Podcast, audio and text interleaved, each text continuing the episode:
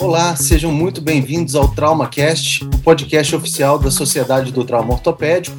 Hoje teremos o primeiro episódio da temporada Caminhos para Publicação, com o tema Como escolher o jornal para submeter o meu artigo.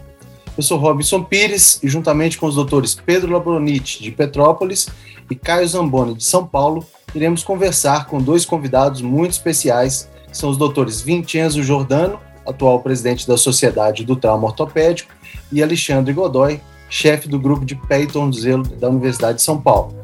Dois grandes cirurgiões e dois grandes cientistas. Vou começar com Vincenzo. Olá, meu amigo, muito obrigado pela sua participação no nosso primeiro episódio do TraumaCast. Eu queria perguntar para você como e por que você se tornou um pesquisador.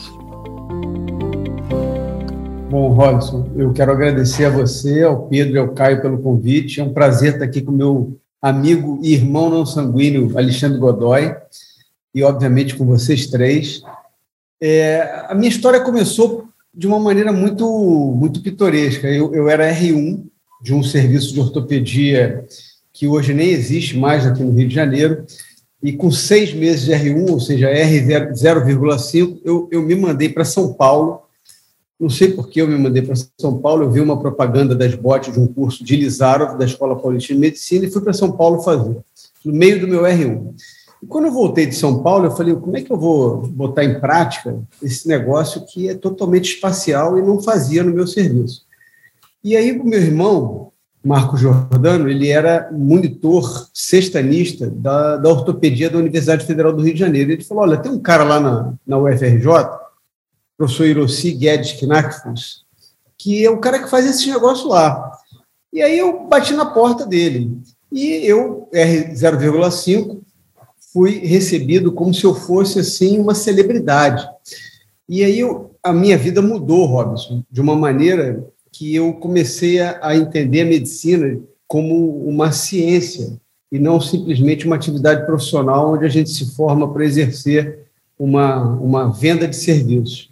E esse, essa pessoa, que é meu grande mestre, meu grande mentor, o professor Hiroshi Guedes Knack, foi, foi um mentor e foi um transformador que me mostrou o caminho da ciência. E daí em diante, é, eu comecei a me interessar pelo assunto. Godoy. Robinho, Caio, Pedrão e Vincenzo, muito obrigado pelo convite. Muito gostoso estar aqui com vocês, entre amigos. Robinho, acho que a minha história começa na infância ainda. Eu não sei se vocês sabem, mas tanto meu avô paterno como meu avô materno foram docentes, foram professores da USP, mas eles eram agrônomos, engenheiros agrônomos. Então, eu cresci no, no, no campus, eu ouvia os meus pais, os meus tios e meus avós falarem da universidade, do que faziam, da questão científica. É, então, isso ficou na minha memória. Depois eu entrei na Escola Paulista, né? Sou graduado na Escola Paulista de Medicina.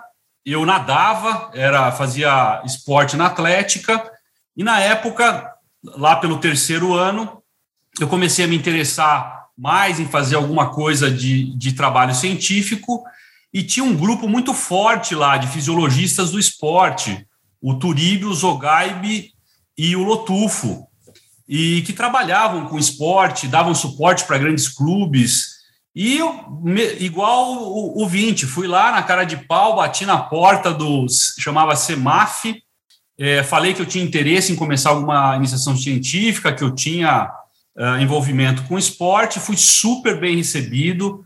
É, isso é, é, bem interessante, né, 20? Os docentes recebem muito bem essa iniciativa do, do aluno de procurar esse caminho da iniciação científica. E aí comecei lá do zero, observando como eles faziam, e aí foi fluindo. Depois eu tive contato com Moisés, já no quinto ano, fiz um trabalho com síndrome de Down e esporte na época, e no finalzinho da faculdade, em contato com o professor Miguel Cirurgi, um grande cirurgião urologista, né? É, também me envolvi lá em alguns é, trabalhos de iniciação científica dentro do departamento de uro, então, mais ou menos foi assim uma memória da infância, uma memória boa da infância e as oportunidades que eu tive aí durante a, a graduação, mas assim, tendo esse, esse primeiro, essa proatividade de ir atrás, bater na porta e ver o que dava. Vocês acham que todos nós estamos nesse ambiente de, de produção científica e acadêmica? Uma personalidade inquieta leva ou transforma uma pessoa no pesquisador ou o contrário? Vocês acham que existe essa relação? Porque é muito difícil você se deparar com uma situação que ainda não tem resposta e permanecer omisso em relação a isso. A gente busca. E isso transforma você num pesquisador nato. Faz sentido esse tipo de, de cuidado, de observação? O que você acha, Godoy? Ou Vicenzo? Se a lei me permite, eu, eu acho que o, o, tanto o meu exemplo quanto o exemplo do Alê, é, são exemplos de pessoas que foram transformadoras nas nossas vidas, né? Então, o Alê teve os avós, e depois o pessoal da fisiologia, e, e deu sequência nessa questão. Eu tive a questão do professor Irossi, que eu acabei de mencionar, na UFRJ.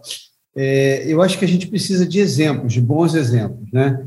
É, e na hora que você faz a sua primeira pesquisa, você descobre que, que isso é um caminho sem volta, porque ele só te traz benefícios. Você, você forçosamente e de uma maneira é, prazerosa, você estuda mais, porque, em última análise, é, e na época que eu conheci o professor Ossi, lá na UFRJ, o Pedro sabe muito bem quem é, a, a chefe do departamento era a professora Estela Rosenbaum. Ela era uma pessoa genial, genial, Caio, ela era genial mas ela publicava muito pouco, porque ela tinha muito receio de dar a cara dela a tapa, de receber crítica. Exatamente. Exatamente. E a crítica, ela, é, ela faz parte da ciência, porque, em última análise, se a gente pensar friamente, a ciência ela é movida por um âmbito filosófico, por um motivo filosófico, motivo da inquietude, motivo da, do questionamento. É você receber uma informação de uma publicação sua, por exemplo, do Robinson, Pedro do, do, ou do Alê, e falar assim, olha, esse trabalho ele é muito bem conduzido cientificamente, metodologicamente, mas será que isso é reprodutível no meu meio brasileiro? Será que isso realmente teve é, algum viés confusional que eu não estou visualizando? Ou seja, em última análise, a pesquisa ela é algo que te motiva a ir atrás de uma sua inquietude, ou uma inquietude de continuidade de um trabalho hora publicado, ou de uma inquietude de um trabalho em que você Uma questiona coisa. Metodologicamente, ou de um trabalho que você acha que pode mostrar coisas diferentes, que talvez a sua hipótese H0, a sua hipótese diagnóstica seja diferente do que foi mostrado naquele trabalho. E você tem que ter a humildade de entender que a crítica, na maioria das vezes, claro, a crítica de quem está é, avaliando o seu trabalho é uma crítica em busca de uma melhora do seu trabalho científico. Isso vai te movendo adiante. Isso vai te motivando aí cada vez mais para frente. Até porque você está aprendendo, porque você forçosamente é obrigado, entre aspas, a estudar mais do que eventualmente as pessoas que vão revisar seu trabalho, porque você tem que estar tá muito por dentro daquilo que você está pesquisando. Então, eu acho que isso é a, a inquietude né, do, do, do, do pesquisador. Isso te leva para frente. Depois que eu publiquei meu primeiro trabalho, meu primeiro trabalho que eu publiquei foi um relato de caso. Né? Um relato de caso era o que eu, que eu conseguia fazer na época. Mas aquilo me deixou de uma maneira tão.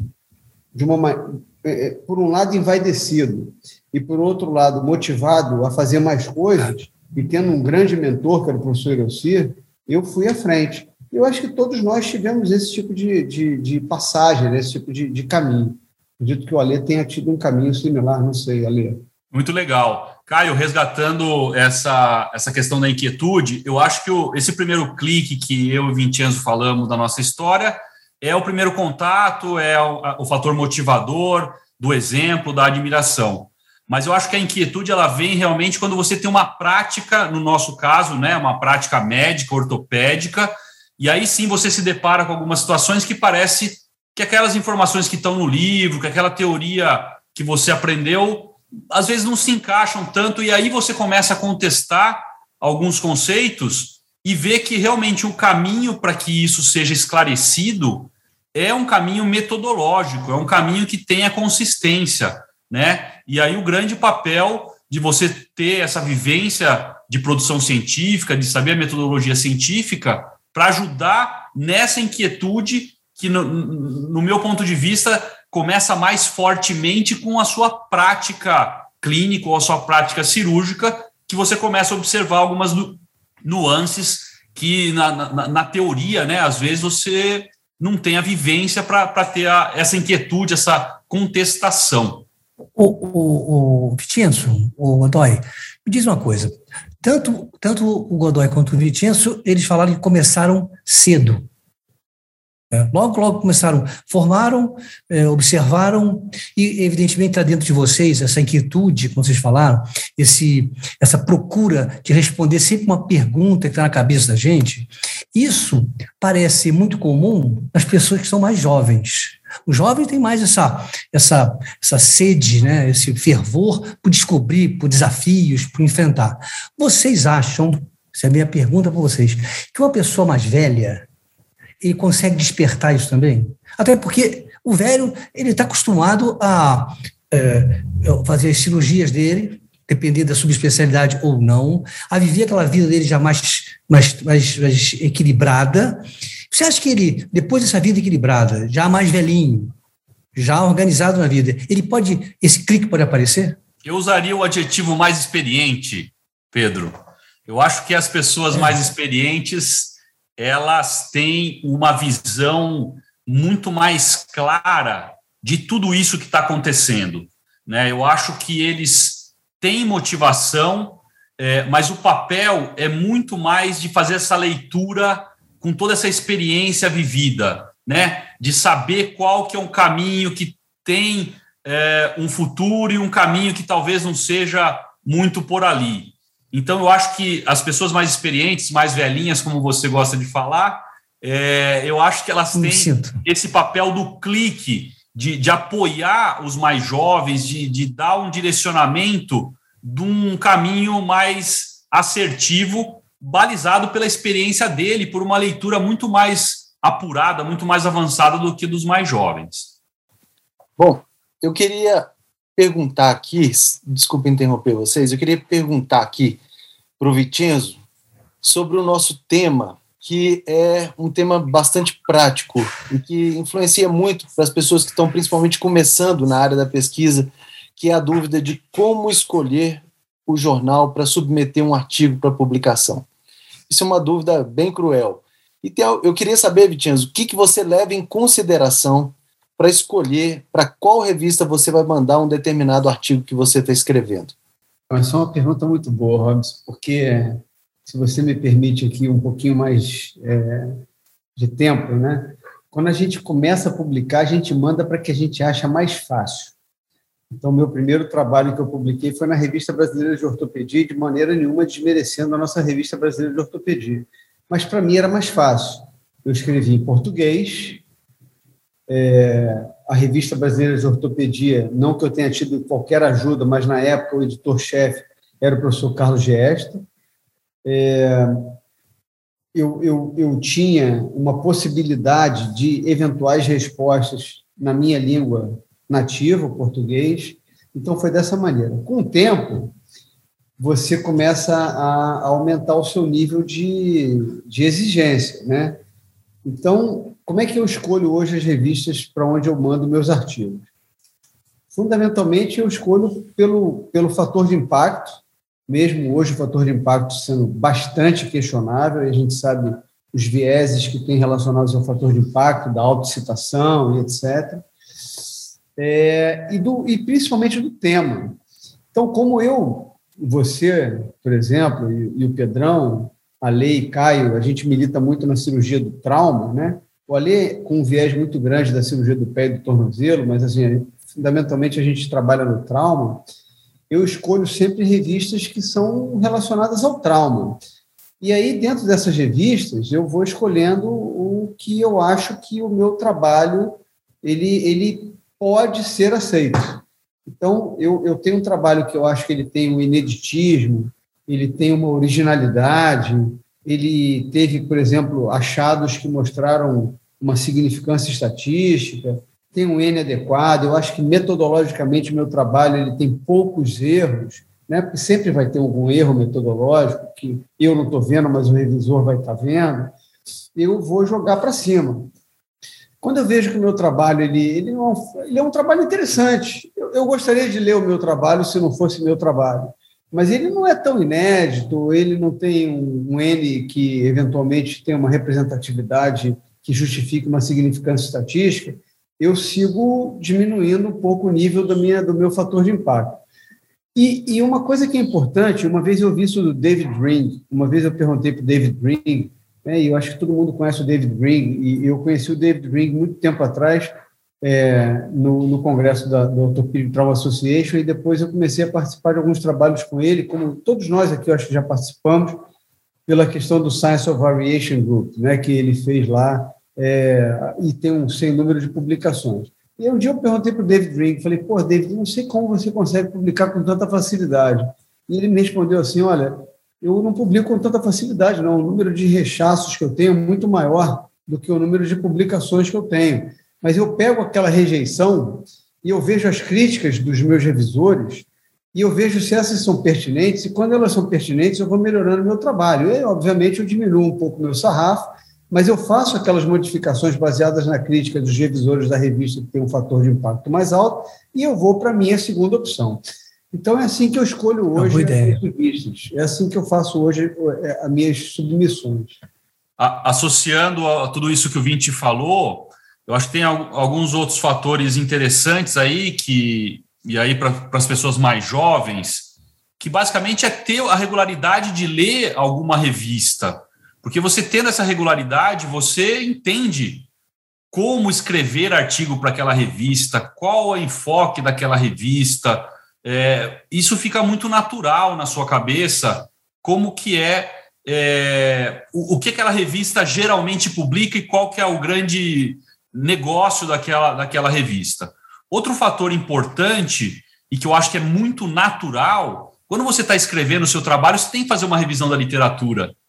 E, e, isso acaba acontecendo meio que natural, né? Aquele tema, o, Vinte falou de trauma, uh, vou falar sobre trauma de fêmur, por exemplo. Poxa, a Injury é uma, é uma revista que tem muita publicação em fratura do fêmur. É, com certeza, na sua revisão da literatura, vai aparecer lá injury, injury, injury. Então, se tem essa, esse escopo, o seu trabalho, é, é uma revista a ser ponderada, né? E aí, para as pessoas mais é, com mais experiência, que são revisores de algum periódico, alguma revista, também o entendimento daquele do perfil daquele periódico te facilita, né? Olha, acho que cabe aqui esse perfil de pesquisa que eu estou fazendo, ou eu tenho que procurar outras opções. E, obviamente, que tem que ter o filtro da qualidade do trabalho que você está fazendo. Determinadas revistas, elas tem um balizamento muito alto. Então, realmente, é, a ambição não pode ser tão grande, né? Então, acho que esse, esses enquadramentos aí e, e, e, e, essas especificações são bastante interessantes na tomada de decisão para onde você vai mandar. E a última coisa que eu queria ressaltar é isso, Vinte, é, que ele falou. É bem frequente a gente não ter o aceite. É mais frequente não ter o aceite do que tê-lo é, e, e, levar lições disso, né, é, para que você tenha a, a, a, possibilidade de um sucesso numa, numa segunda submissão em um outro periódico. Será que a gente pode resumir isso com precisa entender a personalidade da revista para qual você quer mandar o seu, a sua publicação? E aí, obviamente, como vocês dois citaram, precisa ter bagagem com isso. Então, a partir do momento que você lê a revista 1, a revista 2, a revista 3, a revista 4, você entende qual é a personalidade de cada uma delas e direciona o seu tema específico, respeitando e conhecendo, obviamente, as métricas das revistas. Tem uma que aceita casos mais epidemiológicos, outras são casos mais práticos, outras são casos mais é, curiosos e inusitados. Então, entendendo como funcionam as revistas da sua especialidade, você consegue certamente direcionar um pouco mais. Complementando, Caio, indo mais além, é preciso conhecer o editor e os revisores? Eu acho que não, Potenciais Eu acho não? que não, eu acho que não, eu acho que não. É, eu vou te dar um exemplo bastante, bastante é, peculiar, e você sabe bem disso. Assim, eu sou amigo pessoal do editor da Injury, do Peter Janones. É meu amigo pessoal, falo com ele por WhatsApp três vezes por semana, pelo menos. Isso não me facilita publicar na Injury, entende? Assim, não é, não é, não é uma ação entre amigos. E o que o Alexandre, que o, que o, que o Ale falou, que eu acho que é muito importante, e que eu mencionei da, de um aprendizado que eu tive com David Green, e isso é importante porque a gente vai estar sendo visto por pessoas mais jovens, assim, não fiquem com medo de tomar uma rejeição, porque isso faz parte, que é o que eu acabei de falar. É muito comum. Eu é mais acabei comum. de mencionar aqui uma pessoa que o Pedro Labronice conheceu também profundamente, porque a gente militou junto na nossa pós-graduação lá na Universidade Federal do Rio de Janeiro. Era uma pessoa brilhante e com um número de publicação, Robson, Caio e Ali, muito pequena, diante de toda a, a, a, o conhecimento. Era uma pessoa, assim, durante. Só para. Só só acho que a gente tem um pouquinho de tempo. Quando a gente era mestrando, Pedrão e eu, uma das cadeiras obrigatórias do mestrado era rodar dentro da, do ambulatório de síndromes da, do Hospital de Pediatria da UFRJ, da Universidade Federal. E a professora Estela Rosenbaum, ela chegava assim, aqueles meninos todos deformados, ela falava assim, oh, isso é um morto. Eu falava, caramba, professora, como é que a senhora sabe que isso é um morto? Ela falou, não, porque tem isso e tal. Aí daqui a cinco minutos chegava uma criança exatamente igual, assim, ela falava, não, isso é um chai. Eu falava, caramba, mas a senhora falou que isso era um morto. Não, não, isso é um chai porque tem esse, esse essa filigrana de diferença. Ela era, uma, ela era genial mas ela publicava muito pouco, porque ela tinha medo da crítica. Então, para os mais jovens, não tenham medo da crítica. A crítica faz parte do nosso crescimento. A crítica, ela não é para te derrubar, a crítica não é para te barrar, a crítica não é para te deixar é, insatisfeito com a pesquisa. Pelo contrário, a crítica é para te gerar um pensamento crítico. A crítica é para você fazer com que as suas ideias melhorem, a crítica é para fazer com que você estude mais, a crítica é para fazer com que o seu estudo se um dia ele for publicado, ele seja melhor, porque você infere, e na maioria das vezes é assim, a gente sabe que nem sempre é assim, mas na maioria das vezes é assim, as pessoas que fazem as revisões críticas, e todos nós aqui também atuamos como revisores, a gente não está querendo rejeitar o trabalho, a gente está querendo que aquele trabalho melhore. Porque aquele trabalho, em última análise, ele vai estar tá movendo a ciência para frente. A, a, medicina não é cartesiana, né? Raramente para não dizer que nunca, dois e dois são quatro na medicina. A medicina não é cartesiana. Então, a medicina ela é uma ciência inexata e uma ciência dinâmica.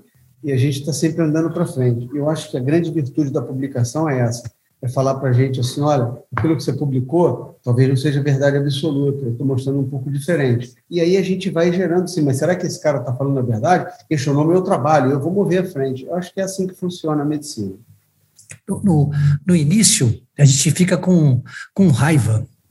Quando você tem uma rejeição, quando você escreve um trabalho, e você escreve e vê, e revê, e revê, e vê, e revê, e conserta, quando chega naquele final, que você vai projetar esse trabalho para uma revista, e eu acho que essa revista tem que ter público-alvo, eu acho que essa revista tem que ter um direcionamento para uma subespecialidade, às vezes, que é mais interessante, mas quando você publica e recebe uma rejeição, você fica com raiva, você fala, eu, eu nasci para isso. Eu, sou, eu nasci para isso. Esse trabalho é um negócio. Não, sabia que eu, era tão bom escrevendo trabalho. E vem a rejeição. Você, aquele idiota, aí não faz isso.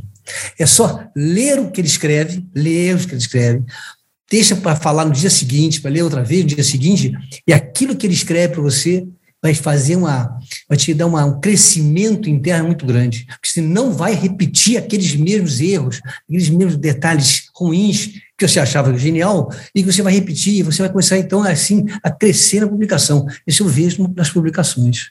E é assim que eu sentia. Agora, eu posso fazer uma pergunta? Claro. Para vocês dois, o que, vocês acham de as, o Open Access? São duas coisas que, que, que, eu, que eu tenho dúvida. Publicar em revistas só de Open Access e, sim ou não, ter que pagar para faltar essas revistas. Que isso é indicação é, também, né? É, Pedrão, esse, esse é um tema super atual, né?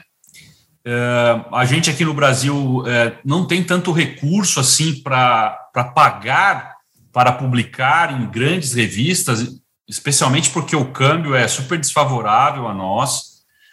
É, muitos serviços de renome internacional, por exemplo, como o HSS de Nova York, eles pagam as revistas para deixarem os artigos deles abertos para terem serem acessíveis a todo mundo, né? E para a gente isso é difícil. Uh, eu, eu, eu não sou crítico às revistas que são open access, porque eu acho que isso é democrático. Isso permite o acesso de qualquer pessoa é, a países que tenham uma pesquisa que está florescendo, que está crescendo, sem o ônus de você pagar 40, 50, 100 dólares para ter acesso a, a, um, a, a, um artigo, né? É claro que as grandes universidades, alguns grandes serviços privados te dão esse acesso. Algumas sociedades, como por exemplo a Sociedade de Trauma, dá esse privilégio para os membros, mas eu acho que é um caminho é um caminho muito interessante, apesar de ter um certo preconceito no meio que, que, que assim aparentemente são revistas me, com menor impacto, digamos assim, Isso. né? E você, você acha que pode ter um viés? Seguinte, já que eu paguei, ele vai publicar meu artigo. Você acha que isso existe ou não? Ou é preconceito também? É que tem algumas que são open que não, você não paga, né? Eu acho que tem algumas que você precisa pagar para ser open e outras que não precisam. É, eu, eu, não acho, eu não sinto, eu já publiquei em revistas é, dessa natureza, inclusive com alto impacto, por exemplo, a PLOS One. É, e, e, eu acho que, que uma coisa não está vinculada à outra, não é porque você está pagando que você vai ser aceito. Existe um filtro, existe um corpo editorial que é cego para a avaliação do seu trabalho, e, portanto, quero entender que não tem esse viés financeiro. O que eu acho que existe é uma certa, um certo preconceito do meio com esse tipo de revista. Eu concordo. concordo. E, e, o grande, e o grande diferencial que hoje a gente vê na literatura e na discussão desse, da, de onde publicar, né, que foi a pergunta que o Robson fez há pouco, existem os jornais que são predatórios. Então, hoje existem, existem é, é, revistas predatórias, que são aquelas que realmente fazem isso que você falou, Pedrão. Elas, elas te cobram porque fundamentalmente elas vão publicar teu trabalho porque você está pagando. Mas existem revistas, o Alê citou uma, por exemplo, que é o PLOS One, outra é o British Medical Journal, é, e, e, tem várias outras, né? Que, que elas são open access, porque hoje existe uma corrente que ela, ela, ela, ela visa ao, a publicação do seu trabalho em larga escala. E se você pensar como uma pessoa que publica, e, e, e, e, basicamente você pensar em países que têm baixo recurso, como por exemplo os países da América Latina, é, você publicar, Pedro, por exemplo, numa Injury hoje, ou nós, qualquer um de nós, o seu trabalho vai ser lido por muito poucos. Ou seja, qual é a abrangência do seu trabalho? Pois é. Às vezes... Realidade latino-americana para leitores latino-americanos, onde poucos são subscritores da revista Injury.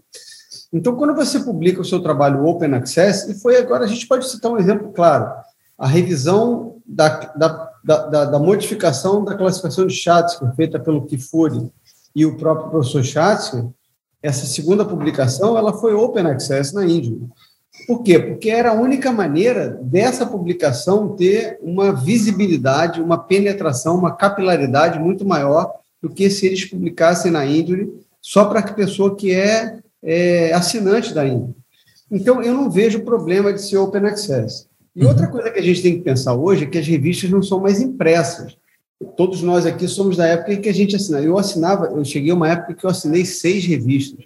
Eu assinava o Journal Bone and Joint Surgery americano, o britânico, que nem se chama mais JBJS britânico, a Injury, o Journal of Orthopedic Research e tantos outros. A RBO. E, e aí o que, que acontece? Era aquele calhamaço de papel. E aí, na hora que você folhava, tinha um sem número de propagandas, que eram os mantenedores daquela revista. Hoje as revistas são online. Praticamente você não tem revista mais física.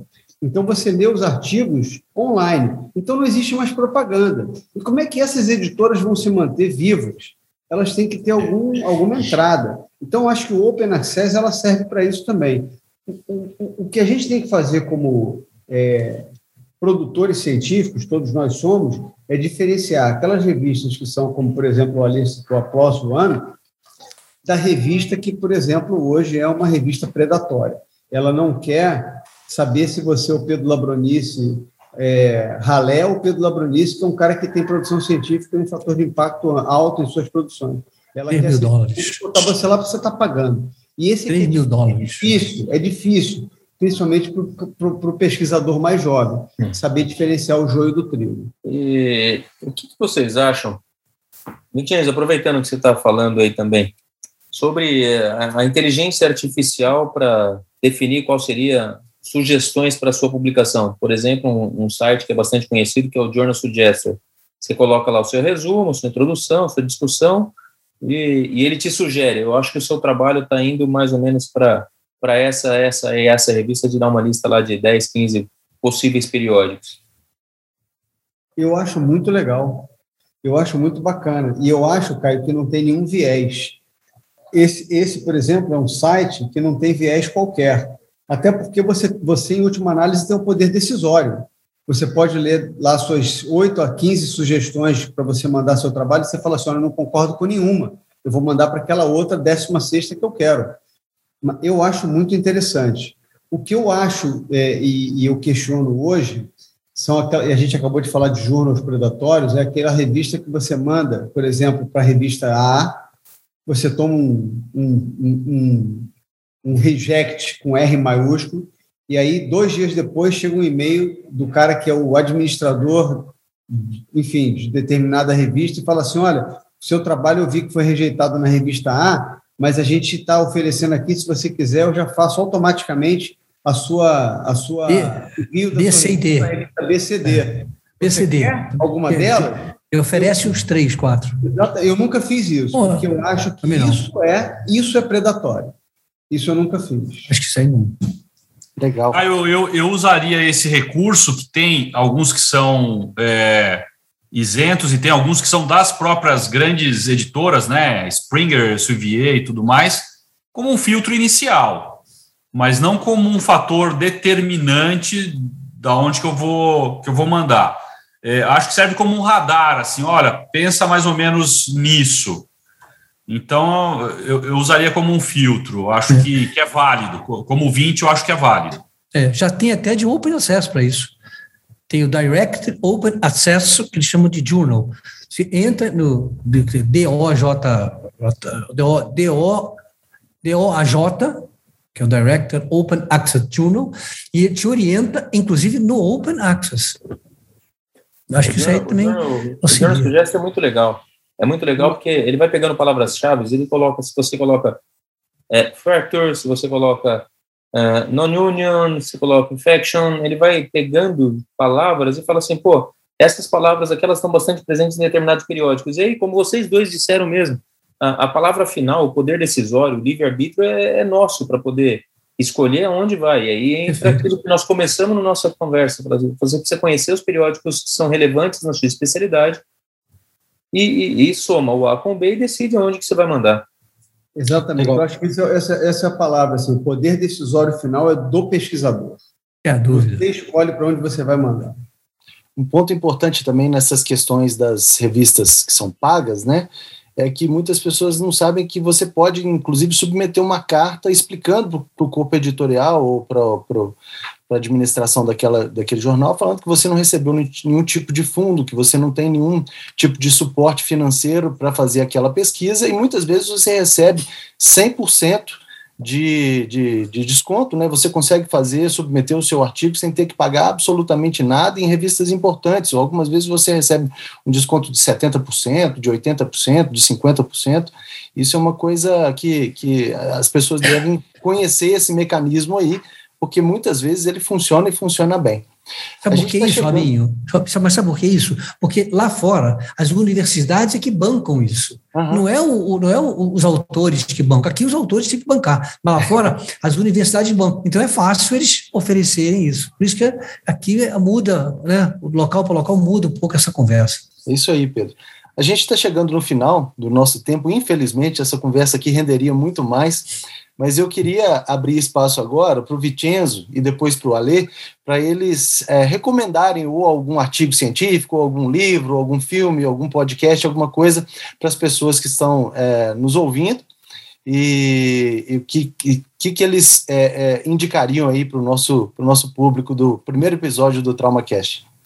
Bom, olha só, é, assim, eu sou um cara que gosta muito de ler e eu sou um cara que gosta muito de cinema. É, mas, assim, se a gente está falando em relação à nossa formação como pesquisadores, eu, eu acho que tem dois livros que eu, me vêm assim à mente, que são livros que eu acho que me, me ajudaram muito. Assim.